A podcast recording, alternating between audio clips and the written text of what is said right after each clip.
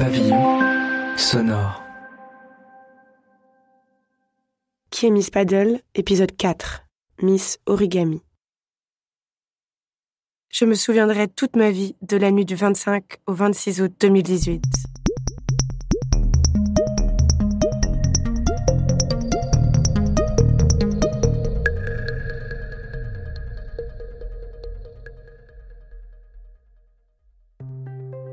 C'est l'anniversaire d'un ami de mon mec. J'aime bien cette petite bande, je suis contente d'être là. Avant de venir, j'ai passé une super journée à me balader en amoureux. Il y a un truc que j'aime chez mon mec, c'est qu'il voit des choses dans la rue que moi je n'aurais jamais vues. Un balcon sculpté en mode baroque, un maillot de foot qui pend à des fenêtres comme en Italie, un petit chaton euh, planqué sous une voiture, ou même juste un autocollant d'un street artiste marrant. J'adore me promener avec lui pour ça, c'est génial. Même quand c'est moi qui lui fais découvrir un quartier de mon enfance que je connais par cœur, il repère des trucs auxquels j'aurais jamais fait attention. Je n'ai jamais rencontré quelqu'un d'aussi observateur et fin. Avant d'être avec moi, son Instagram était rempli de photos comme ça, d'instants volés au quotidien dans la rue. Il avait même réussi à prendre en photo en gros plan une petite souris du métro avec une cacahuète entre ses pattes. Nous arrivons dans le bar où a lieu l'anniversaire et nous sommes de bonne humeur. Je raconte très fièrement qu'un écureuil a fait son nid sur le balcon de notre salon. Mon mec en a pris de super photos qu'il montre. Tu devrais les mettre sur Insta, je dis. Mais il me répond pas. Ça doit pas être le style de photo que Paddle like. Je pense, grinçante, dans ma tête. Maintenant, sur son Insta, il ne poste quasiment que des photos de lui, des selfies en contre-plongée en mode maxi beau gosse, avec 200 hashtags ensuite. Et puis évidemment, Paddle s'est mise à liker ses photos elle aussi. Elle aurait pas autre chose à foutre, Miss Bocu. Enfin, c'est très radical son changement de style dans les photos qu'il poste. Étrange pour moi de constater que cela coïncide quasi exactement avec notre rencontre. Plus tard, je sors fumer une clope dehors toute seule et je regarde mon mec par la fenêtre. Je le trouve magnifique. C'est ce que j'ai dit à ma mère avant de lui présenter. Tu vas voir, il est trop beau, trop intelligent, trop génial, trop tout. Moi, j'étais persuadée d'avoir gagné le gros lot. Je sors mon téléphone et j'ouvre ma messagerie WhatsApp. Je relis ses messages et je l'observe, lui. Parce que le message dont je vous avais parlé, le quand on la joue fille libérée, on assume, on fait pas chier pour un petit like quand on a couché avec la moitié de ses followers, ça a été le premier d'une longue, longue série. D'abord, uniquement par message, et puis en face à face aussi. Je vous les retranscrirai pas ici, mais ce que je peux vous dire, c'est qu'à chaque insulte, à chaque message, j'ai l'impression qu'une étape supplémentaire est franchie dans la précision de l'attaque, dans le ciblage chirurgical de comment atteindre directement mes points les plus sensibles, mes zones les plus fragiles. Cette capacité d'observation qui m'a tant plu, elle se retourne contre moi. Je sais ce que vous vous dites. Vous pensiez écouter un podcast qui raconte l'histoire d'une bonasse sur son paddle, et puis vous voilà au cœur d'un récit bien plus sombre. Je sais, j'ai fait exprès. Parce que c'est comme ça que ça se passe dans la vie, une relation abusive. Ça commence par une histoire banale. Un like sur Instagram, par exemple. Une meuf trop belle en maillot de bain, une fille relou qui stalk son mec, un autre qui s'intéresse un peu trop au passé de sa copine. Ça commence par une petite brouille banale à laquelle tout le monde peut s'identifier. Et puis ça va plus loin. La frontière qui sépare le conflit de la violence est invisible, et on ne l'aperçoit qu'une fois qu'on l'a dépassée.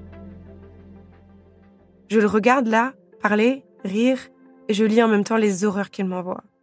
Dans mon téléphone, mon mec est enregistré à son prénom, puis un emoji cœur, puis un emoji flocon de neige parce qu'il neigeait quand on s'est rencontrés. Ouais, vous le savez, je suis plutôt cucul après comme fille. Puis deux emojis pêche aubergine parce que vous savez très bien pourquoi. Cette image-là, la juxtaposition de ces emojis à côté de ces mots cruels, elle résume tout. Comment est-ce possible que ce soit une seule et même personne qui soit capable de ces extrêmes? Qu'est-ce que j'ai fait pour réveiller cette part si sombre en lui? Est-ce que c'est vrai que je suis une allumeuse? J'ai aucune envie d'aller voir ailleurs. Mais je fais gaffe du coup. Je fais même plus que gaffe. Petit à petit, je m'éloigne de tous les hommes de mon entourage. Et ceux que je dois fréquenter pour le taf, quand je raconte mes journées le soir, je les transforme en femmes. Je me suis même pas rendu compte que je faisais ça. C'est venu presque naturellement. De la même manière que j'ai arrêté le rouge à lèvres ou que j'ai résilié mon contrat de location dans un espace de coworking que mon mec jugeait trop hipster. Je fais aussi bien attention à pas trop parler pour l'interrompre parce qu'il pense que je le fais tout le temps. En vrai, je sors plus trop de chez moi. En fait, je suis même pas une Miss Pédalo, moi. Je suis une Miss Carpette. Je m'écrase et je m'assois sur ma dignité, et avec le sourire, s'il vous plaît. Miss Origami même. Je me plie à tous les désirs de mon mec. Mon mec sort du bar. Il me rejoint et il m'enlace, il m'embrasse. Tu me fais aimer l'odeur du tabac. Il chuchote en riant dans mon cou, et moi je ris avec lui. Je suis si bien dans ses bras là tout de suite. Je suis vraiment bien. C'est pas parce que je suis maso que je suis avec lui, je vous jure. C'est aussi quelqu'un de génial, le reste du temps. Ce serait presque plus simple si c'était un monstre. Je ne serais pas là à me tordre le cœur, à essayer de recoller les morceaux. Là, quand il me serre contre lui, que je sens la chaleur de son corps, la douceur de sa peau, et que je fixe ses grands yeux verts, je suis traversée par un séisme force un milliard.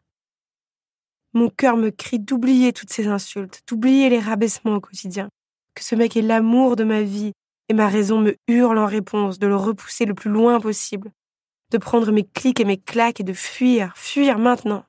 Ces deux élans coexistent en moi avec la même intensité, comme deux plaques tectoniques s'affrontent, comme deux courants opposés qui forment un tourbillon qui m'aspire dans les tréfonds de ma propre dissonance. Je n'ai interviewé aucun expert dans cet épisode. C'est une prise de conscience que j'ai vécue seule. Une amie à lui nous rejoint dehors, nous taquine et nous surnomme son couple préféré. Je l'aime bien cette fille.